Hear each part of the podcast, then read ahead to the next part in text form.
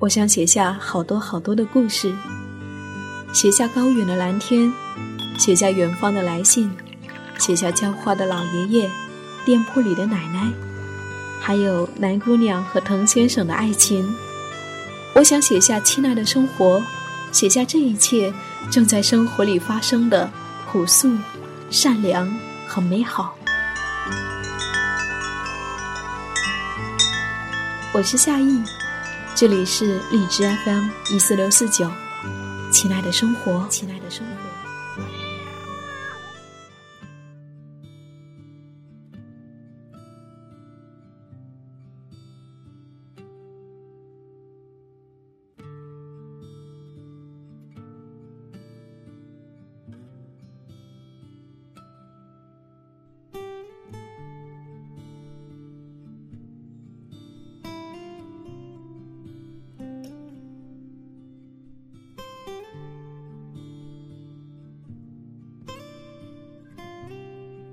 二零一五年十二月二十九号，晚上好，亲爱的多，你还好吗？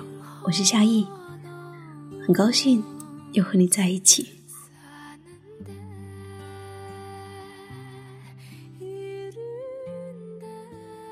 对于命运，我们能奢望些什么呢？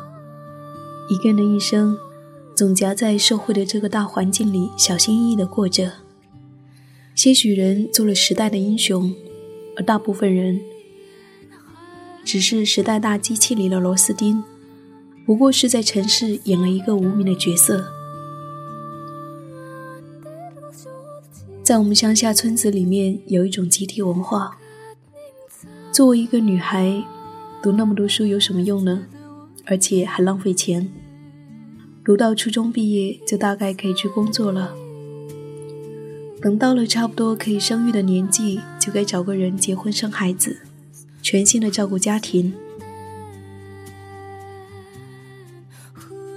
小时候一起玩耍的表妹，也在这样的文化中一步步的被生活选择着。前两天，母亲在电话里告诉我，她将要在这个月底结婚。我怔了许久。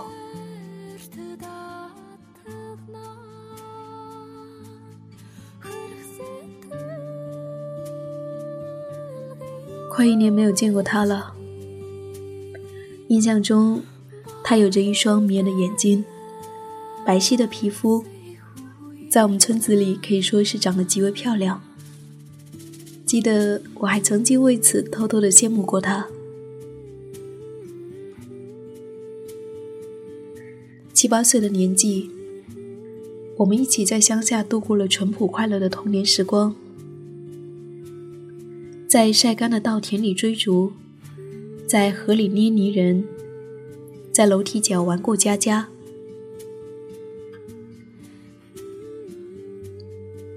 那时候我们都是一样的孩子，简单而快乐。而在后来的人生中，我们越走越远。我去了别的城市读大学，到北京工作。他在初中毕业以后就开始打工，至今。到了差不多的年纪，过去两三年里，家里便开始为他安排相亲。据说一个春节期间就相亲了二十五个人。到今天，对于我来说，结婚一直还是一个很遥远的事情。可是。再过两天，她便嫁作人妇。听到这样的事实，还是有些不明所以的怅然。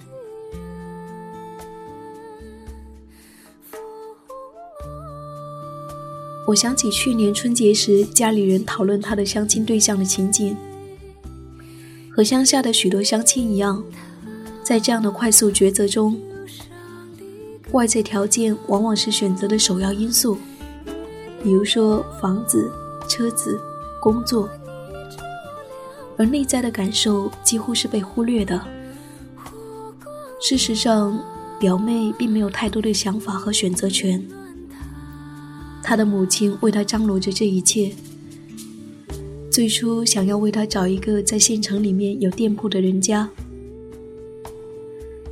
这样他女儿就可以在县城里面做一个清闲的老板娘。这和我的经验也是相符的。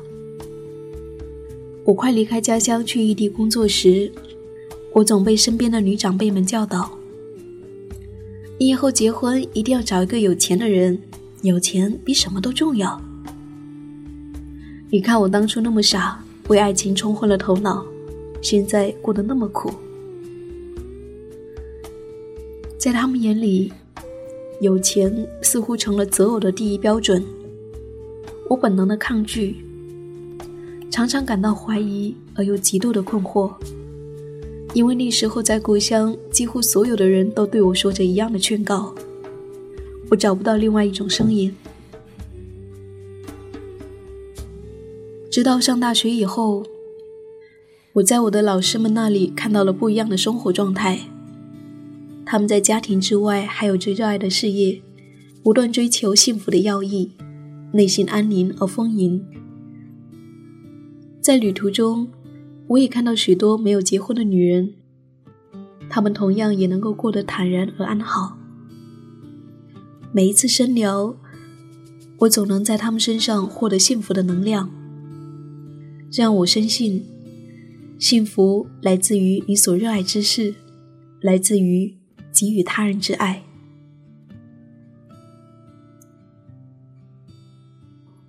如今我在北京独立生活，刚刚开始品尝生活的酸甜苦辣，也明了物质之于生活的重要。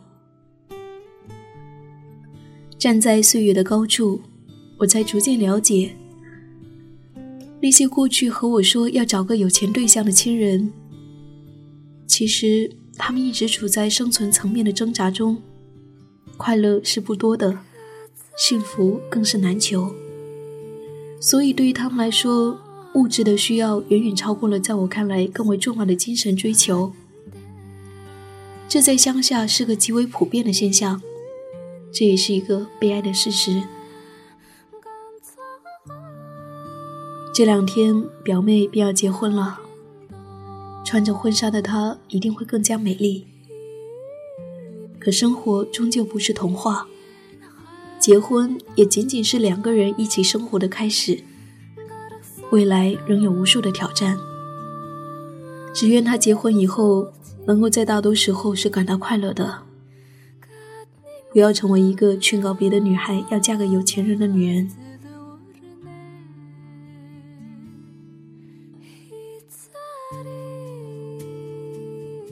作为他的童年伙伴，我又能做些什么呢？不过是尽力的跳出狭隘文化下的命运，追逐我作为一个人强要的一生，自由选择我未来的爱人。就像王小波说的那样，我绝不会为虚无的生活投降，我会一直战斗到死。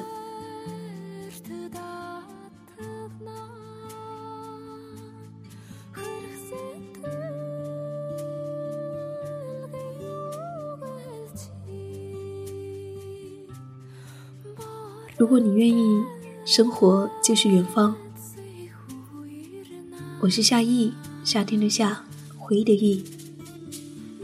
谢谢我的日记有你相伴。晚安，亲爱的，愿你今夜好梦。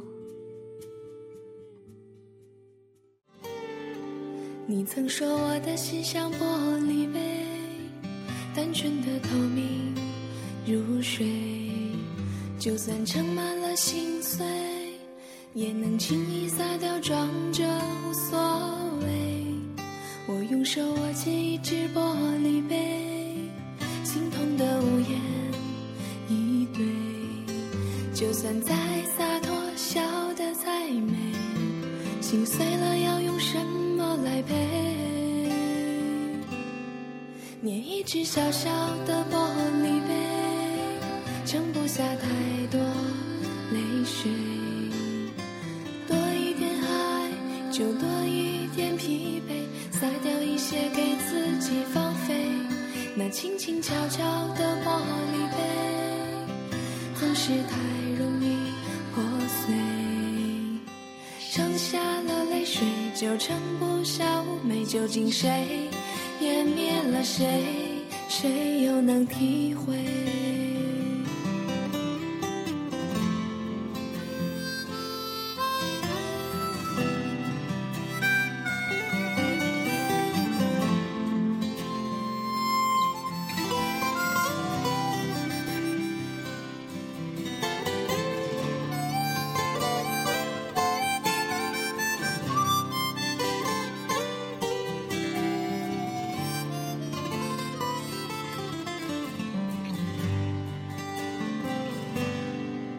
你曾说我的心像玻璃杯，单纯的透明如水，就算盛满了心碎，也能轻易洒掉，装着无所谓。我用手握紧一只玻璃杯，心痛的无言以对，就算再洒脱，笑得再美，心碎了要用什么你？一只小小的玻璃杯，盛不下太多泪水。多一点爱，就多一点疲惫，洒掉一些给自己放飞。那轻轻悄悄的玻璃杯，总是太容易破碎。